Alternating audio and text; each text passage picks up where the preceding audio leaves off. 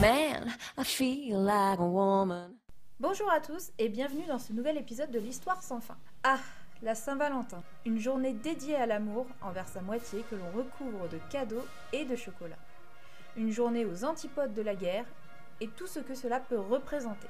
Et pourtant, car le saviez-vous, mais notre fameuse Marseillaise est devenue notre hymne national le 14 février 1879. Et quand on lit les paroles, on est bien loin de la représentation du 14 février que l'on connaît aujourd'hui.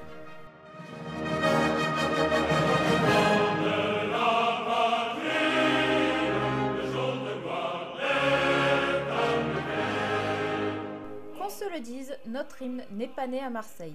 Il n'a pas non plus vu le jour en 1789, au moment de la prise de la Bastille. C'est en Alsace qu'on entend pour la première fois les notes de ce que l'on appelle à l'époque le chant de guerre pour l'armée du Rhin.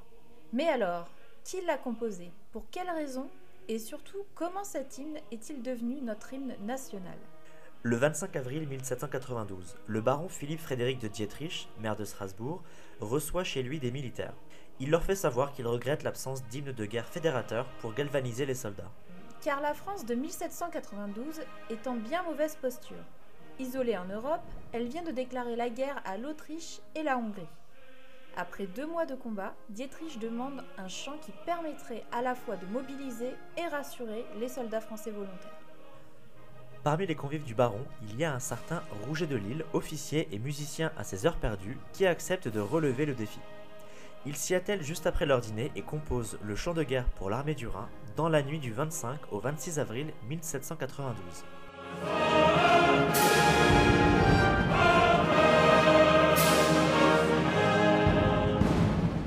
Les paroles les plus connues aux armes citoyens, formez vos bataillons, marchons, s'inspiraient d'une affiche de propagande que Rouget de Lille aurait aperçue en quittant la maison du baron.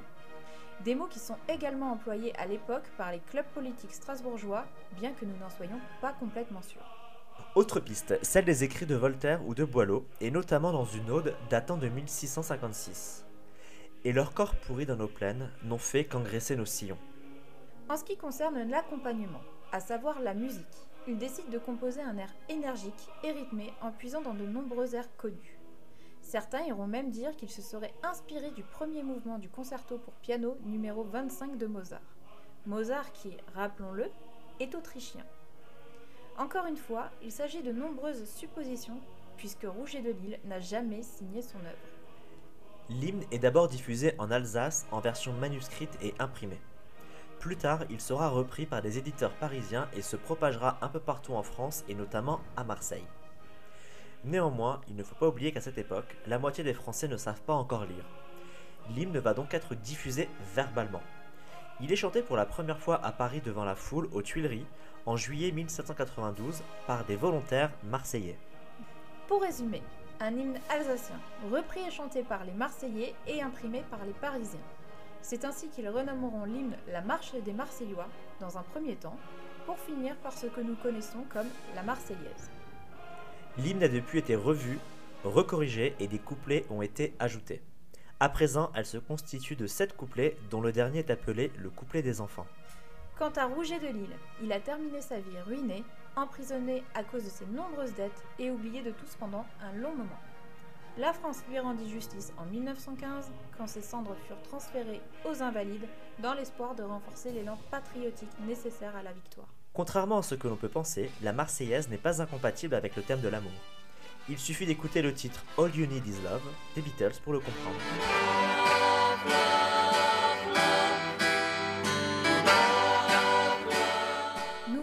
D'avoir pris le temps d'écouter ce podcast jusqu'au bout N'hésitez pas à parler de ce podcast autour de vous pour le faire découvrir.